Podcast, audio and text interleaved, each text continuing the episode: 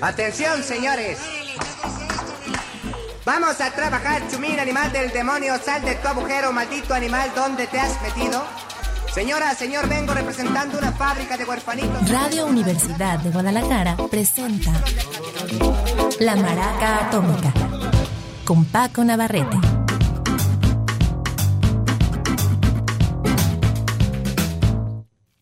¿Qué tal? Muy buenas tardes, bienvenidos a la Maraca Atómica. Tenemos una semana de especiales. Vamos a dedicar toda la semana a grabaciones clásicas, grandes grabaciones, grandes álbumes que están cumpliendo justo medio siglo. Grabaciones de 1973.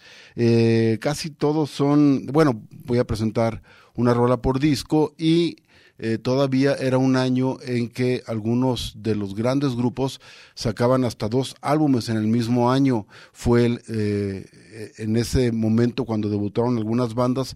De todo eso vamos a platicar el día de hoy. Hoy lo voy a dedicar a algunos trabajos de rock and roll y eh, a grupos que sacaron dos álbumes eh, indistintamente. Vamos, por ejemplo, a empezar con Brian Eno, este gran músico, sobre todo gran productor musical y hasta podríamos decir un teórico del arte excelso, porque es un hombre que además ha reflexionado mucho sobre su quehacer y el de algunos camaradas. De hecho, eh, eh, llegó a ser en algún momento cuando ya empezó a incursionar como productor, le tocó lidiar con el famoso bloqueo artístico que sufren algunos creadores justo en el momento en que deberían sacar una, una si no una cosa genial, cuando menos algo para salir del paso. Y este hombre, eh, con ayuda de otro camarada, eh, inventaron un proceso que eran las estrategias oblicuas, eran una especie de cartas que sacabas en algún momento dado de bloqueo y te eh, sugería algún tipo de actividad, no para nada que tenía que ver con lo que estabas haciendo, sino tal cual tomar una especie de estrategia lateral oblicua, le decía él. Después sacan unas cartitas, estuvieron circulando, se pueden conseguir incluso en internet. Creo que después incluso hay una app. Pero todo esto es para eh, contarte que en... Em, en 1973 eh, este hombre ya había salido de Roxy Music donde hacía ruiditos varios, usaba sintes, pero no necesariamente tocaba, sino que digamos que daba algunos toques de texturas y de timbres a la música que comandaba Brian Ferry junto con Phil Manzanera. Este hombre sale en el 72-73 y ese mismo año saca su primer álbum como solista titulado Here Come the Warm Jets. Aquí vienen los jets tibios pero aquí todavía, digamos, tiene mucha influencia del pop, del rock en este álbum. Poco a poco iría desligándose hasta llegar a terrenos de la electrónica y de este género que parece haber inventado, cuando menos de nombre, el ambient.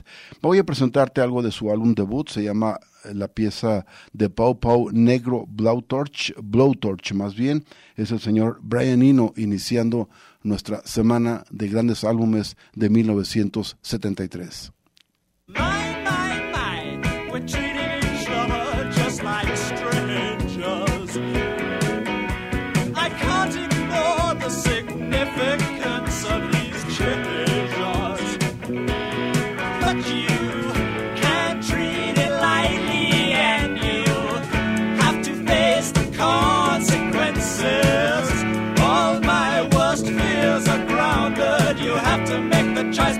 The Papa Negro blowtorch and me. No,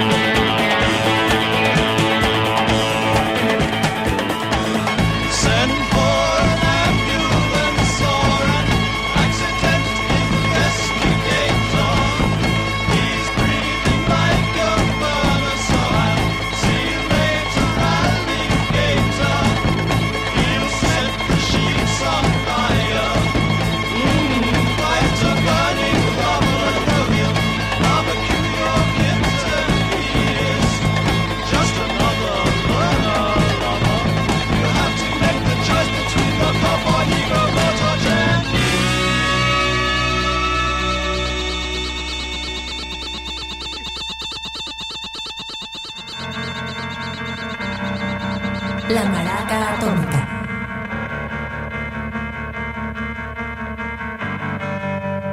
Valerie, please believe it never could work out. The time to make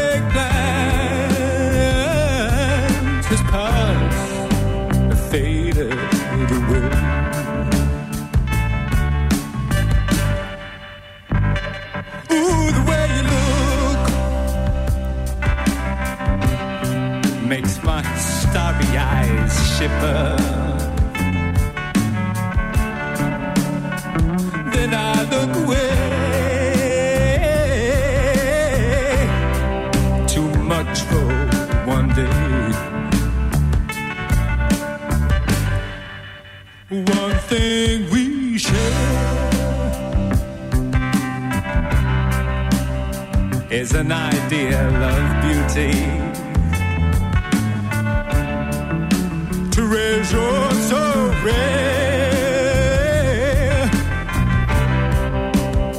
That even devils might care.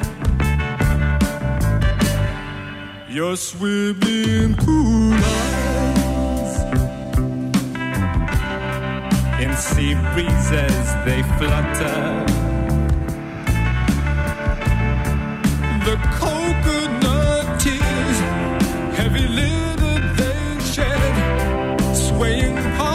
Your feet.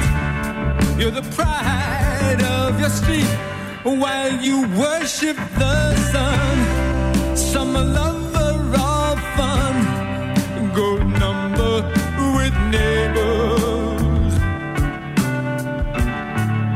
who said that you'll go far. Maybe someday be a star, a fast moving like you, and your dreams will all come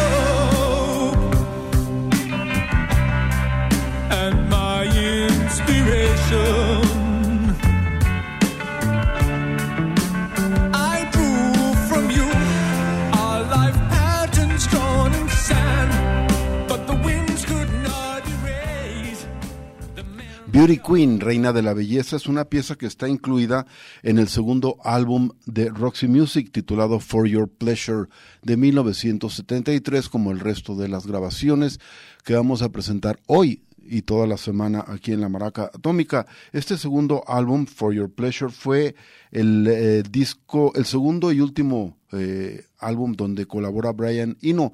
Por eso es que quise hacer la mezcla.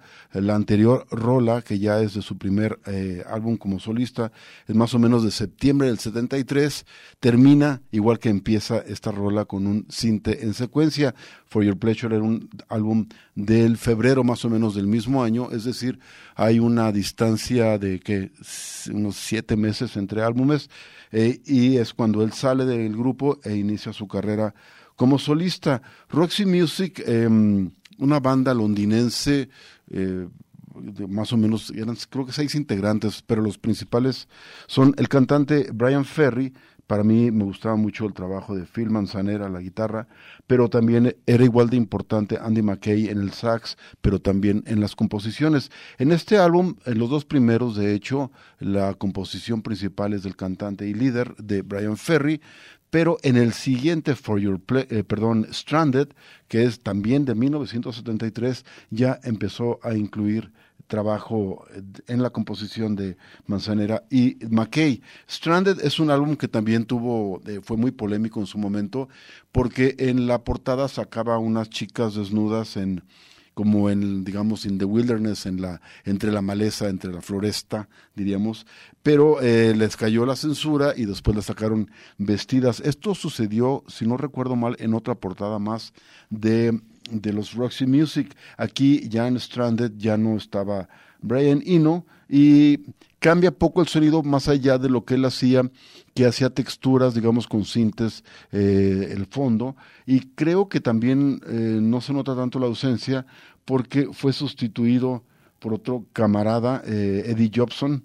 Eh, pero bueno, escuchemos una rola de, de Stranded, se llama Street Life y es Roxy Music en 1973.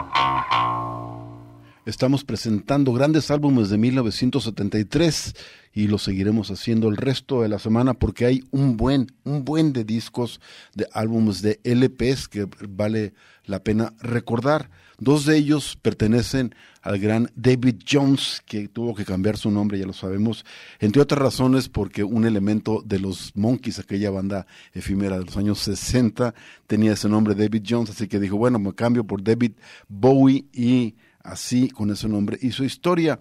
En 1973 te decía, saca dos álbumes. El primero, Aladdin Sane, es un disco para mí muy curioso y digo para mí porque yo realmente es de los que menos he pelado, menos he tomado en cuenta, aunque sí hay varias rolas que me gustan. Y resulta que es uno de sus álbumes más populares. En su momento fue mucho más popular que las dos obras maestras que lo antecedieron. Me refiero a Honky Dory y The Rise and Fall of Ziggy Stardust and the Spiders from Mars. Así que Aladdin Sane es un disco que hay que tomar y retomar y volver a estudiar porque realmente por algo sería que salió este disco con tanto éxito. Aladdin Sane puede decirse igual Aladdin Sane o Alad Insane, era el juego de palabras como eh, Aladino, el de las mil y una noches, cuerdo o si separas la palabra Alad Insane, un chavo eh, fuera de sus facultades mentales, que era una preocupación muy real para este joven Bowie, ya que su hermano mayor, que había sido su especie como de guía eh, espiritual, quien lo inició en cuestiones de cultura, contracultura, rock and roll y algunas lecturas, pues tuvo un brote eh, psicótico, tuvo un breakdown que le llaman en inglés, y esta experiencia marcó muy fuerte al jovencito David. Aladdin Sane tiene rolas eh, verdaderamente eh, grandiosas dentro del repertorio de Bowie, entre otros de Gin Genie, pero te voy a mostrar una pieza que a lo mejor es menos conocida, eh, que de alguna manera es de entre otras que voy a presentar en la semana, las que te eh, empiezan a anunciar que ahí viene el punk a la vuelta de la esquina. Panic in Detroit y todo el disco Aladdin Sane es también el último con el que graba con los músicos de eh, Spiders from Mars, que es una banda que es un título del disco, pero que se le acabó llamando a esta banda. Me refiero al gran Mick Ronson en la guitarra y Trevor Boulder y Mick Woodmansey en la sección rítmica. Vamos escuchando pues Panic in Detroit entre las grandes grabaciones de 1973 aquí en la Maraca Atómica. Thank you.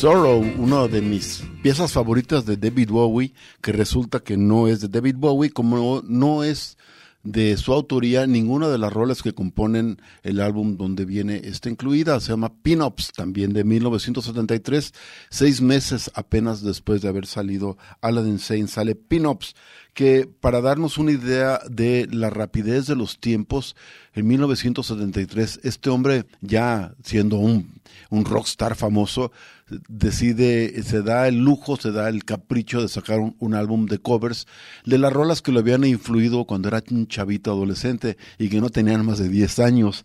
Rolas de que recuerde yo de Pretty Things, de los Who, de Yardbirds, de Pink Floyd, están ahí incluidas, claro, de, sus primeras, de sus primeras etapas de estos grupos, pero también joyitas perdidas como esta rola Sorrow, que era de un grupo llamado Los Mercies, también tengo una versión un poquito después de otro grupo también de la oleada, digamos todavía de la onda beat o acá la famosa invasión inglesa. De hecho, este grupo, los Mercies, también, según recuerdo, también eran de allá del rumbo de Liverpool, por aquello del río Mersey. Zorro es una pieza, una baladita de su época que este hombre le da un tratamiento más cercano al glam rock, pero también, ojo aquí, ya que el glam rock era lo que estaba sonando en esa época, también de alguna manera anticipa lo que sería la siguiente etapa creativa de Bowie, cuando se convirtió en el, en el delgado caballero blanco y empezó a cantar una especie de soul para blanquitos en sus siguientes discos, incluyendo esta obra, maestra que me encanta, que se llama Station to Station. Pero no nos adelantemos, eso platicaremos en algunos años más y seguimos aquí cuando hablemos de esa época. Ahorita estamos hablando de 1973 y esto que acabamos de escuchar, les decía, es Pin-Ups, un álbum muy importante y si me apuran diría que por las razones equivocadas, porque eh, de alguna manera es un álbum de covers, de alguna manera también estaba muy metido en el glam y también anticipa eh, como eh, muchos otros, eh, como más bien como pocos otros álbumes, el punk y el new wave, al recrear rolas muy básicas del repertorio de la primera oleada de ingleses en el rock y darles un tratamiento de glam a ese sonido, sacándolo un poquito del garage digamos que se anticipa al New Wave, así como el garage de la época se anticipaba al punk. Otro dato curioso es que sale al mismo tiempo que el álbum debut de Brian Ferry, el otro grupo que hemos sacado ahorita, Roxy Music, y que también era un, un álbum de covers llamado These Foolish Things. ¿Qué nos queda ahora? Ah, pues el disco es una cosa muy rara con la discografía de esta banda de Birmingham que voy a presentar a continuación, porque este álbum yo pensaba que era el segundo o tercero, pero pues cuadro, claro que no cuadra. El primero de ellos se llama como la banda, el segundo es un discazo que se llama Paranoid, el tercero otro discazazo Master of Reality, el volumen 4 y después sale este que se llama Sabbath Bloody Sabbath, por supuesto, me estoy refiriendo la banda que comanda Tony Iommi, que está por ahí, Gesser Butler, y Butler, y um, Geezer Butler y Bill Ward en los tambores, y un tal Ozzy Osbourne en las vocales. La rola es la que da nombre al álbum, Sabbath Bloody Sabbath, y está aquí en la maraca atómica.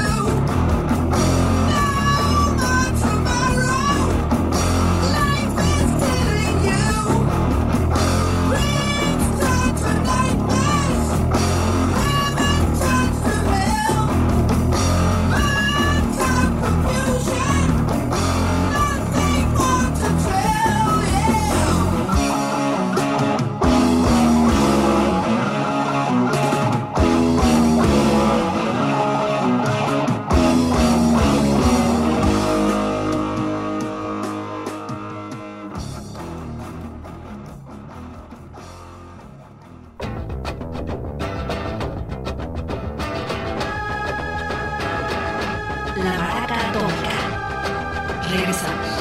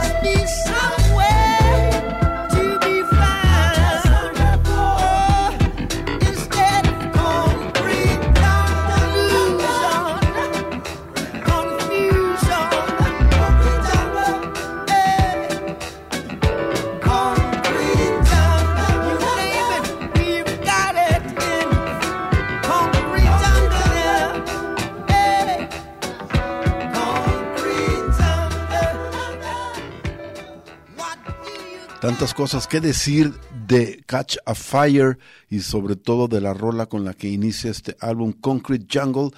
Este álbum es, eh, significa la entrada del reggae como género en, el, en la escena internacional y para Marley fue eh, la entrada por la puerta grande, el estrellato eh, un verdadero rockstar que no tocaba necesariamente rock, aunque rolas como esta bien podrían, eh, eh, digamos, desantearte y hacerte creer que así, así era. no es casualidad, así fue decidido por el hombre que en parte salva la carrera de estos músicos y en parte la pues se la acaba como como grupo. A ver, lo voy a explicar un poco. Marley venía de un pleito tremendo que tenía con un cantante que había sido famoso, Johnny Nash, un gringo que fue a dar, eh, afroamericano que fue a dar a Jamaica buscando compositores y un nuevo sonido. Allá a, a Marley eh, graba algunas piezas de él y además se inspira para hacer piezas como Stir It Up. Um, Waba Jelly creo que era de Marley y en fin, este hombre decide eh, firmar un contrato con Marley para representarlo, pero esto cada vez fue a peor al grado de que se pelearon, este hombre eh, dejó tirado a, los Wailers en Inglaterra eh, sin dinero para regresar y es cuando contactan a Chris Blackwell de Island Records que ya había sacado algunos discos eh, jamaiquinos de Marley en Inglaterra, ya con, ya con su sello inglés. Este hombre los firma a su vez, les da un varo y les dice, pues terminen el disco que están grabando, que eran este precisamente Catch a Fire.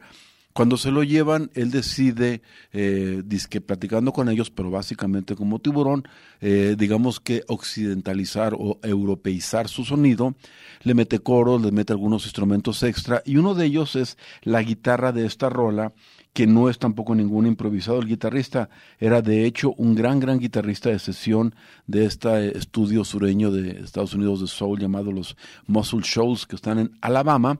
Un señor Wayne Perkins que hace esta guitarra con feedback maravillosa, que saca, claro, todo esto de contexto jamaiquino, pero le da una dimensión que no se repetiría nunca más en el trabajo de Marlin y de los Wailers.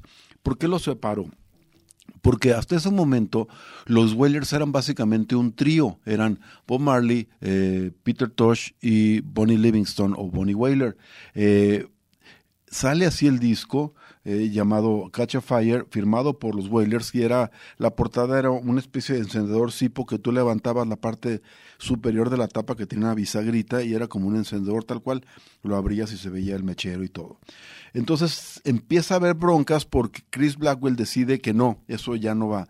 Tiene que haber una estrella y la estrella es Marley y los demás van a ser los Wailers y entonces es Bob Marley and the Wailers y sale una segunda portada que es la quizá la más famosa, fue la que yo conocí en su momento, que es él fumar, fumándose un tremendo marro de... Eh, de eh, cannabis indica.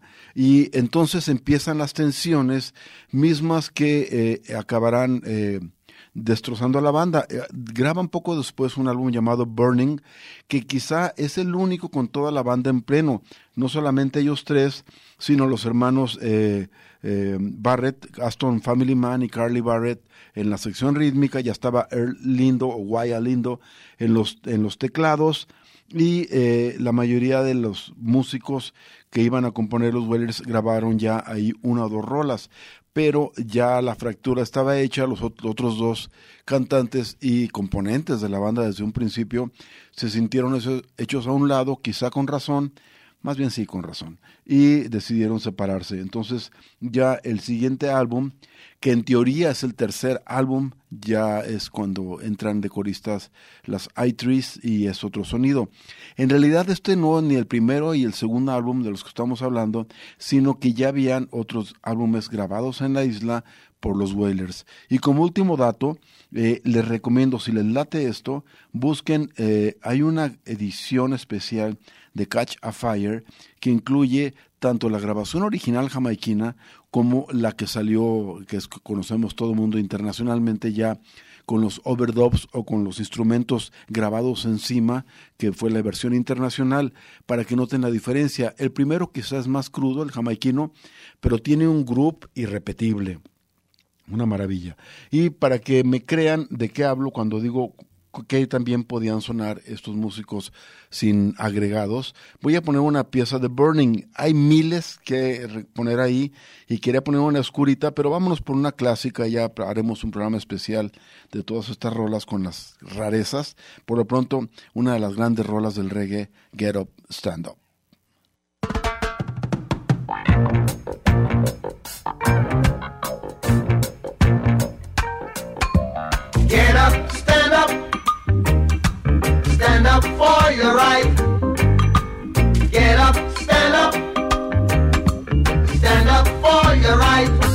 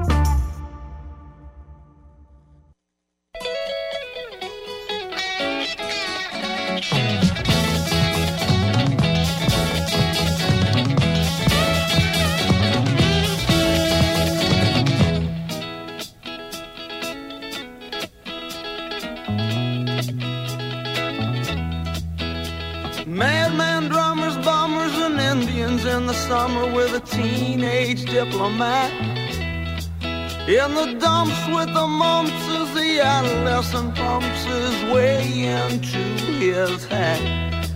With a boulder on my shoulder, feeling kinda older, I trip the merry-go-round.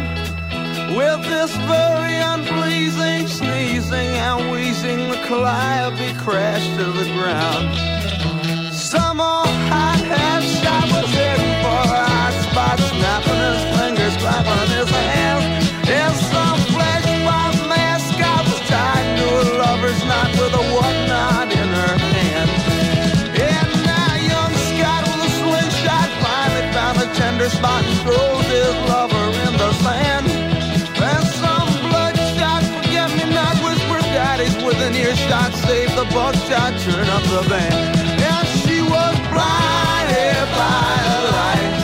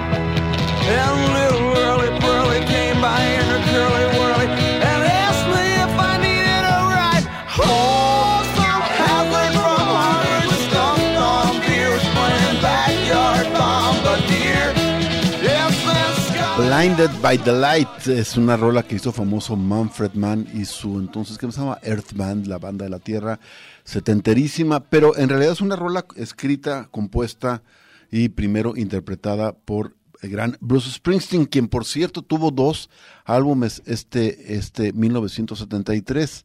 em, es el, el año de su debut de, de- con, eh, con este esta rola es parte de Greetings from Asbury Park, New Jersey, su álbum debut que como no tenía alguna pieza muy pegajosa, el productor le dijo, oye, ¿qué onda?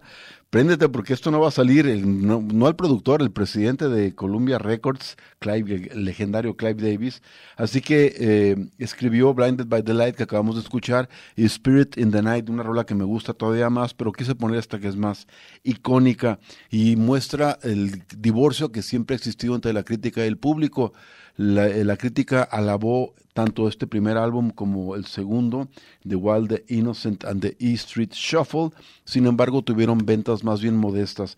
No fue hasta el tercero con... eh, ¿Cómo se llamaba el tercer álbum? Darkness in the Edge Town del 78, cuando Bruce la revienta y sobre todo el anterior, Burn to Run de 1975, que fue su gran, gran, gran madrazo. Ya nos vamos, voy a presentarte por no dejar también una pieza de Springsteen de su siguiente álbum, The Wild, The Innocent and the E Street Shuffle, una rola que es muy importante en la carrera de este hombre porque es con la que durante casi 40 años ha cerrado sus conciertos y la convierte, si de por sí es una rola en el disco de 7 minutos, la puede convertir hasta de 15, 20 y tantos minutos, una gran, digamos, eh, sinfonía épica que le encanta a él de la clase trabajadora para su banda. Es una rola que se llama Rosalita con Come Out Tonight y con esa les quiero desear muy buenas noches.